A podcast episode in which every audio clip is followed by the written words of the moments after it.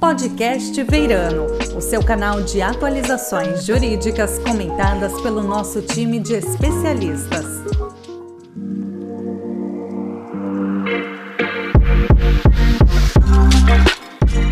Sejam muito bem-vindos ao Podcast Veirano, primeiro podcast na verdade, da área imobiliária. Meu nome é Rodrigo de Castro, sou um dos sócios da área imobiliária do escritório e hoje inauguramos essa fase com um tema que muito interessante que diz respeito ao quê? A própria transformação, né, da prática da atividade imobiliária empresarial na última década. E para esse bate-papo super descontraído, eu tenho aqui o prazer né, de dividir esse momento com meu amigo, companheiro e consultor da área imobiliária, membro da nossa equipe, Bruno Aroni. Bruno, seja muito bem-vindo. Olá, Rodrigo. Prazer enorme estar aqui com você. Vamos bater um papo aí bem interessante sobre esse tema.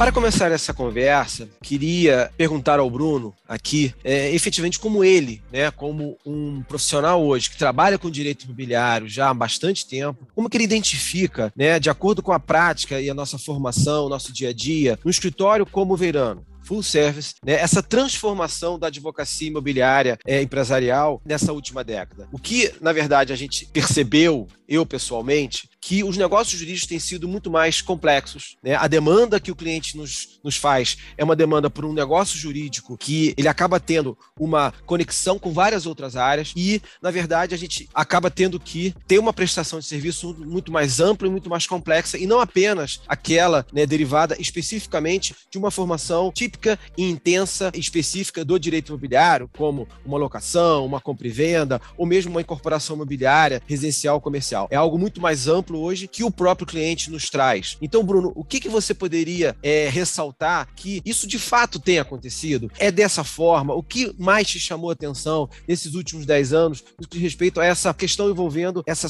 sofisticação e mesmo transformação da própria prática da advocacia imobiliária empresarial? É, bom ponto, Rodrigo. De fato, ocorreram muitas transformações. A gente tinha como padrão da prática imobiliária, isso que você mencionou, é uma locação típica, é residencial ou comercial, uma compra e venda e uma incorporação imobiliária, é, sempre seguindo determinados padrões, só que dos últimos 10 anos para cá, é, realmente houve uma ampliação do, do leque de modalidades de negócios imobiliários. Né? Vamos exemplificar para deixar mais claro para os nossos ouvintes. Vou dar o exemplo primeiro da locação. É, a gente tinha aquela locação típica de residencial para moradia e aquela locação típica para imóveis comerciais, fosse para empresa, para loja, e ainda tinha aquele aspecto também do shopping center, com sua especificidade. Mas com a evolução das ideias dos empresários e do mercado, e até alguns exemplos que foram trazidos do exterior, a legislação ela teve que se adaptar a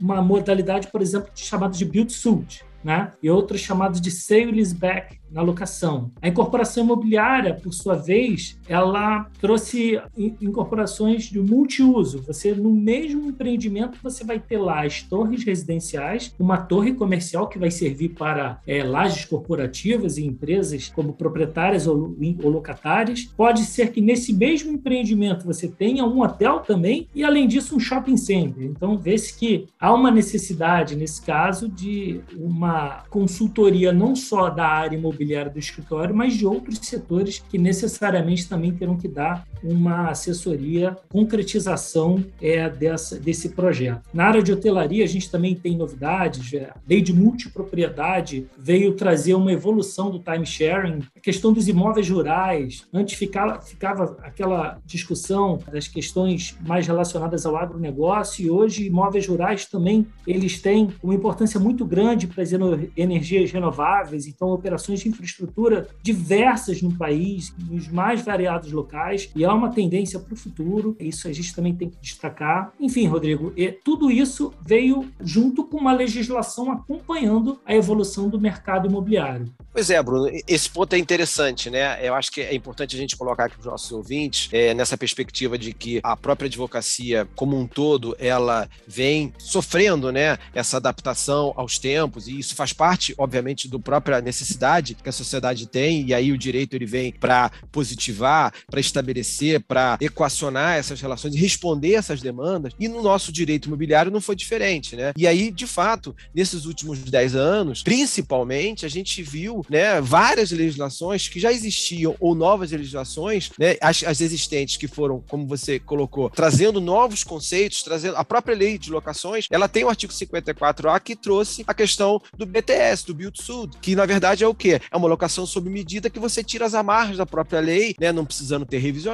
a questão de você ter qualquer tipo de garantia para ambas as partes, locador e locatário. Então isso acaba unindo e no caso, por exemplo, da locação, é, a importância hoje que é você e dos próprios outros negócios de corporação imobiliária, a necessidade hoje que nós temos de, ao responder numa necessidade do cliente de formatar aquele negócio jurídico, trabalhar, por exemplo, com o setor, por exemplo, securitário do nosso escritório, no sentido de que a gente proporcione para o cliente as opções que ele exigirá ou apresentará, né, como aquele que vai garantir, de repente, a operação. O que, é melhor? O que, que se adequa melhor a ele? O que seria mais eficiente? Isso não é uma área imobiliária que vai saber isso né, intensamente, mas a área de seguros. Só que a área de seguros sabe que para o direito imobiliário, aquele tipo de seguro ele tem uma efetividade, né? E obviamente entendendo a própria operação imobiliária. Então, quando você consegue ter duas áreas específicas, com seus conhecimentos específicos e trazendo isso para o cliente, isso faz uma diferença muito grande. E aí a gente tem vários exemplos, né? Como você falou, a lei de locações, a lei de corporação imobiliária trazendo várias alterações nela, inclusive a questão do patrimônio de afetação, a questão do regime especial de tributação. É tudo isso que tem interação, por exemplo, com a área tributária. Então, assim, vários exemplos, multipropriedade, né? Que aí a gente fala de questões muitas vezes que tem aspectos societários, tem aspectos do mercado financeiro, ou seja, o mercado de capitais aí. Então, tudo isso né, veio a agregar ao direito imobiliário uma prestação de serviço hoje muito mais complexa, de atendendo à necessidade do mercado de negócios jurídicos mais complexos. Né? Eu acho que nesse primeiro momento isso fica muito claro que o grande fator né, de mudança para isso foi o aspecto da necessidade do mercado em prestar um serviço mais completo, multidisciplinar, né? Eu acho que a expressão aqui é essa, multidisciplinar, e, obviamente, carreado pela própria legislação que veio também como resposta à necessidade social. Né? O legislador está ali efetivamente para responder às necessidades da sociedade e que é, necessitou naquele momento e ao longo desse tempo dessa sofisticação e muitas vezes, como você mesmo colocou, trazida até por questões de legislações alienígenas, ou seja, no sentido de é, o direito comparado aí, a gente introduzindo isso no nosso, na nossa legislação brasileira. Né? Exatamente muito bem lembrado. E o, o, tem também um aspecto de que a legislação ela não para de ser alterada para se adaptar às necessidades do mercado. Neste momento, a gente tem o, uma medida provisória em vigor com inúmeras alterações, principalmente no campo do direito registral e notarial, e o marco das garantias também. Tem um projeto de lei aí que vai trazer impacto e vai abrir também ou facilitar os negócios. Então, é, isso hoje está em debate assim constante, intenso e em, vista de ser aprovado no Congresso Nacional. Né? Sobre a questão agora, então, Bruno, que a gente poderia abordar, que seria bem interessante, é a gente posicionou que, de fato, né, houve essa mudança legislativa permanente que segue, né, diz respeito a essa adequação da necessidade da sociedade a positivar novos negócios jurídicos, né? E da, da mesma forma viabilizar com instrumentos jurídicos esses negócios e que isso faz uma interligação entre a área imobiliária e várias outras áreas. Então, as leis imobiliárias hoje e as leis como um todo, elas acabam é, retratando uma série de matérias na mesma lei, ou seja, não é uma lei eminentemente imobiliária, é uma lei imobiliária com aspecto processual, com aspecto ambiental, com aspecto fiscal, enfim, é toda uma questão hoje que você tem que, na verdade, sabendo a sua matéria, mas também transitando em outras áreas, e as outras áreas, sabendo as suas áreas, mas também as suas matérias, mas transitando na parte imobiliária, e daí um escritório escritório full service como o nosso, Veirano, poder fazer uma prestação de serviço com profissionais extremamente especializados nisso aí. Mas uma coisa que me chama atenção e que a gente poderia aqui passar para os nossos ouvintes de uma forma é, mais clara e que ficasse também evidente é: eu, eu te convidaria a trazer um exemplo. Traz um exemplo para a gente aqui de uma operação que conjuga, por exemplo, nossa parte, nossa prática imobiliária tradicional, locação, por exemplo, né? Com compra e venda e que, por sua vez, tem aí né, a construção e, por sua vez, gerem créditos, esses créditos sejam jogados no mercado e você consiga financiamento e aí você ainda tem que é, viabilizar isso com outras questões que viabilizem a questão né, de um menor custo, menor incidência fiscal. Então, assim, uma operação que você pudesse trazer várias áreas ali, por exemplo, como exemplo exatamente. Basicamente, as as mais tradicionais dessas duas operações, vamos dizer assim, mais recentes envolvendo a locação, são o sale leaseback e o build suit, né? A gente tem trabalhado em várias dessas operações no,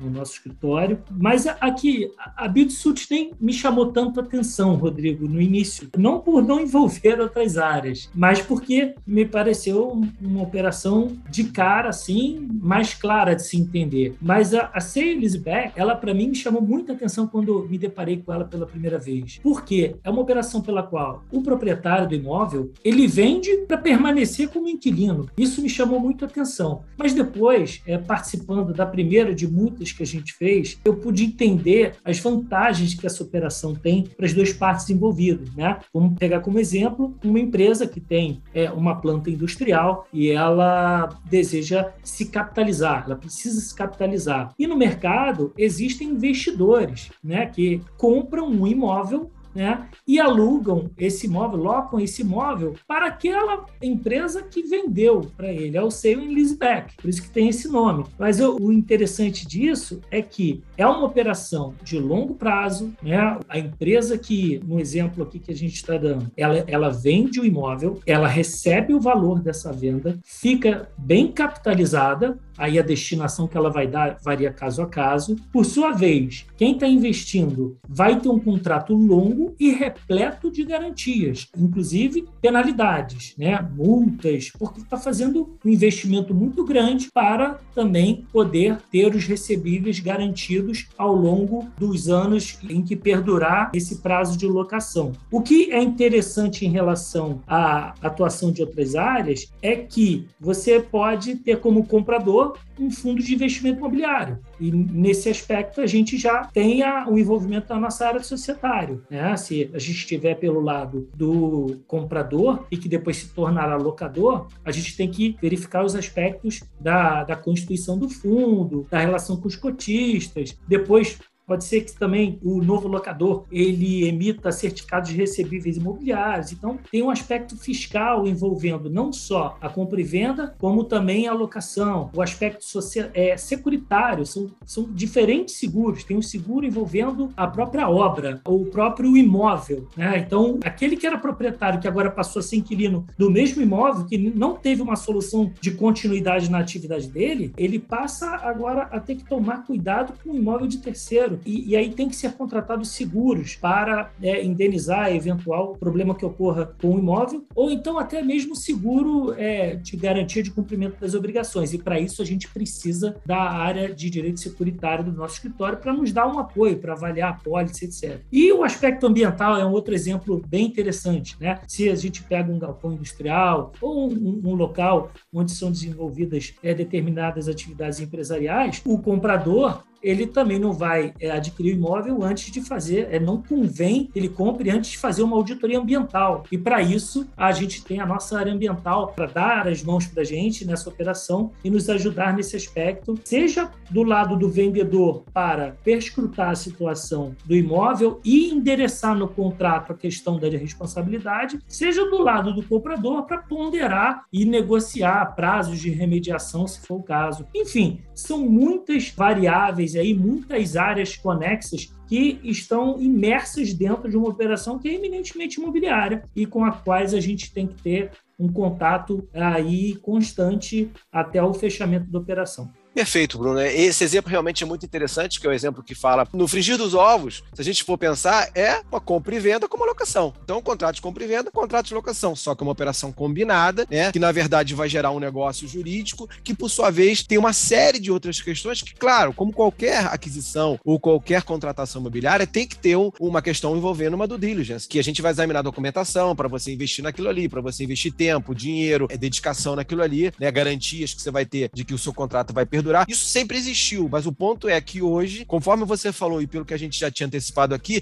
isso ficou muito mais complexo. Isso demanda hoje uma atuação muito mais multidisciplinar no sentido de você aprofundar várias questões, até porque desta operação que vai ser imobiliária na sua essência, sendo um contrato inicialmente de compra e venda, retornando uma locação para aquele que vendeu, por isso uma sale em leaseback, seria efetivamente o quê? O registro disso no registro de imóveis. Então, como é que isso funciona exatamente? A questão se vai ter um BTS, ou seja, se vai ter uma construção por parte desse agora proprietário e locador, de acordo com as necessidades do então proprietário que vendeu o imóvel, que vai ser locatário, que ele precisa que aquilo seja ampliado, que aquilo seja modernizado, e vai existir isso ali, e aí as relações todas, conforme você falou, de seguro de ambas as partes, para que isso efetivamente tenha segurança e dê, de acordo com a longevidade desse contrato, também segurança para aqueles terceiros que eventualmente venham a contratar com esses é, personagens principais, proprietário e locador, e o então vendedor, antes vendedor e agora é locatário, que, por exemplo, seria se este proprietário, como você falou, ele gera um CRI, um CRI, né, um certificado de recebíveis imobiliários, vai ao sistema financeiro e a gente está trabalhando com o nosso time de mercado de capitais para ele antecipar recebíveis, muitas vezes até para pagar a própria aquisição daquele imóvel via um empréstimo que ele fez, que ele dá em garantia os recebíveis, ou uma tranche dos recebíveis daquele contrato de locação. Então, assim, é o próprio mercado, o próprio dinheiro fazendo dinheiro, né? O ativo fazendo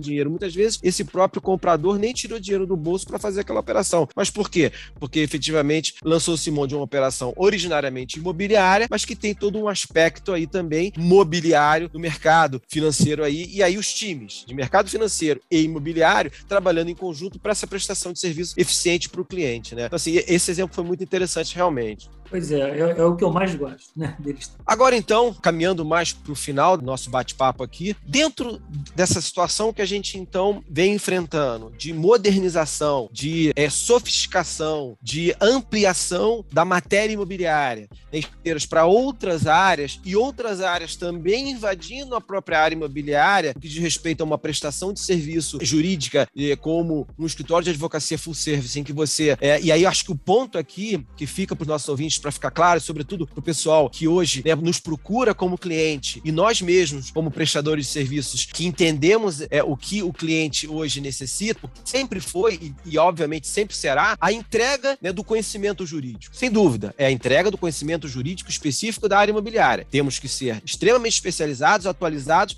naquilo que nós fazemos. Isso aí qualquer área, qualquer profissional que se destaque, ainda mais quando você entra no verão, você já está, né, vamos dizer assim, é, isso você espera minimamente do, do, do seu do, do, advogado contratado ali. No entanto, o que na verdade hoje, além disso, obviamente, eu percebo, Bruno, e aí trocando uma ideia final com você aqui, seria o quê? Efetivamente de que o cliente ele quer este conhecimento específico da matéria, mas ele quer o quê? Que você resolva aquela necessidade para aquele negócio jurídico dele. E não importa se isso é uma matéria que envolve várias áreas ou uma área só. Ele quer que você responda. E quando você tem no escritório como o nosso, um escritório full service que tem áreas extremamente especializadas especializadas no que fazem, mas que, por sua vez, conhecem aquelas regiões fronteiriças ou regiões que conjugam, tem uma miscigenação entre as matérias, né? Como nós falamos, direito imobiliário com direito do mercado de capitais, né? Quando eu, eu levo a atividade imobiliária nascedora daquele negócio jurídico para o mercado imobiliário, colocando recebíveis e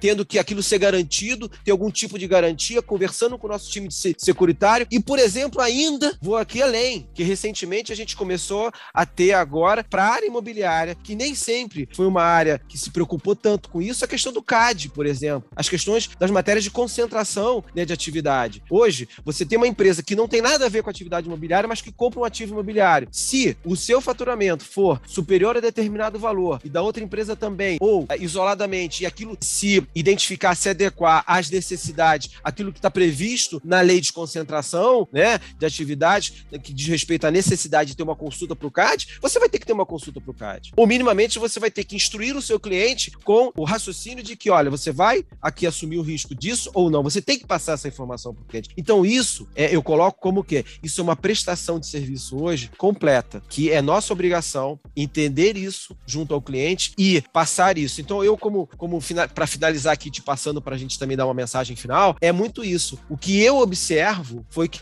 nessa última década houve um desenvolvimento muito grande, sintetizando o que nós falamos aqui, da própria legislação, diz respeito à atividade imobiliária e ela invadindo outras áreas e outras áreas também é, recebendo aspectos imobiliários nas suas legislações específicas, isso tendo uma integração muito maior, não exatamente da área imobiliária ou de outras áreas, mas sim do negócio jurídico, por ser muito mais complexo hoje, né? E aí, nesse sentido, eu acho que os escritórios full service e nós, Veirando, estamos realmente habilitados a fazer a diferença numa prestação de serviço para o cliente, porque temos áreas não só extremamente especializadas, isso fique muito claro, né, nas matérias, mas que conversam, que, na verdade, tem o track records de operações que resultam resultaram nessa experiência acumulada de atividades que envolvam várias matérias e uma prestação de serviço única para o cliente. O que, que você acha, Bruno, como palavra final? Ah, não, como palavra final, assim, ratificar, endossar o que você disse, você foi bem feliz e completo na explicação da importância do full service e ressaltar aqui que não basta ser full service, a sinergia entre as áreas tem que ser boa, né? É, eu vou só para a gente concluir então, um exemplo que a gente teve no escritório foi bem interessante que a nossa área tributária ela se adaptou com a gente para atender as incorporadoras, né? Porque quando as incorporadoras adotam um regime especial de tributação, elas acabam tendo um impacto fiscal menor, né? A tributação ela acaba sendo menor, mas é, por quê? É de graça? Isso não, tem que ter uma compensação, né? para quem dá esse, vamos dizer, esse desconto no, no imposto, né? É, é, a sociedade, a sociedade por meio do governo. E onde vem essa compensação? É que para conseguir esse regime especial de tributação, que é o RET, né? É, um dos requisitos é adotar o patrimônio de afetação. Significa que o, o imóvel, o objeto dessa incorporação, ele fica segregado dos demais ativos, né? Desse incorporador. Isso assegura a continuidade das obras e entrega das unidades em caso de falência, quebra, impossibilidade de se continuar aquela obra pelo incorporador. E aí, então, a comissão lá dos adquirentes vai ser eleita, etc. Então, se por um lado o incorporador vai ter um impacto fiscal menor e vai ter, provavelmente, se ele fizer a conta certinho, um lucro maior. Por outro lado, quem ganha também é a sociedade com uma segurança jurídica maior por meio do patrimônio de afetação. Então é isso, Rodrigo. É isso que eu tinha para concluir da sua fala. Perfeito. Ou seja, nesse teu caso, ou seja, é a necessidade que tem né, da área eh, tributária entender muito bem a incorporação e patrimônio de afetação e da nossa parte, é, da área imobiliária, entender muito bem o que, que representa e qual é a adoção, os procedimentos que resultam aí disso aí o direito de adotar né, o RET, que seria o regime especial de tributação. Então, assim, a conexão, né, o entendimento e a viabilidade disso passa pelo conhecimento comum né, dessas áreas que podem oferecer ao cliente, ao mercado, né, é uma prestação de serviço eficiente e conhecedora disso aí a, a fundo no que diz respeito a cada uma das matérias e, e naquilo que convergem as duas para o mesmo negócio jurídico, como a gente falou aqui. Perfeito, Bruno. Bem, chegamos então ao final de, do nosso primeiro podcast da área imobiliária. Foi um prazer aqui é, poder ter dividido esses momentos aqui com o meu amigo, parceiro, consultor da área imobiliária, integrante da nossa equipe imobiliária, Bruno Aroni. E os ouvintes, espero que todos tenham gostado e que e colocar para vocês aí que esse é o primeiro de muitos. A temporada está muito boa. Foi um prazer, Bruno, estar tá com você aqui nesse bate-papo super descontraído. Rodrigo, meu professor, antes de mais nada, meu amigo, meu parceiro, o prazer foi meu. Espero poder participar de outros aí desse podcast do, do Verão. Você acabou de ouvir o podcast Veirano. Para obter informações atualizadas sobre temas jurídicos relevantes, acesse nosso site veirano.com.br.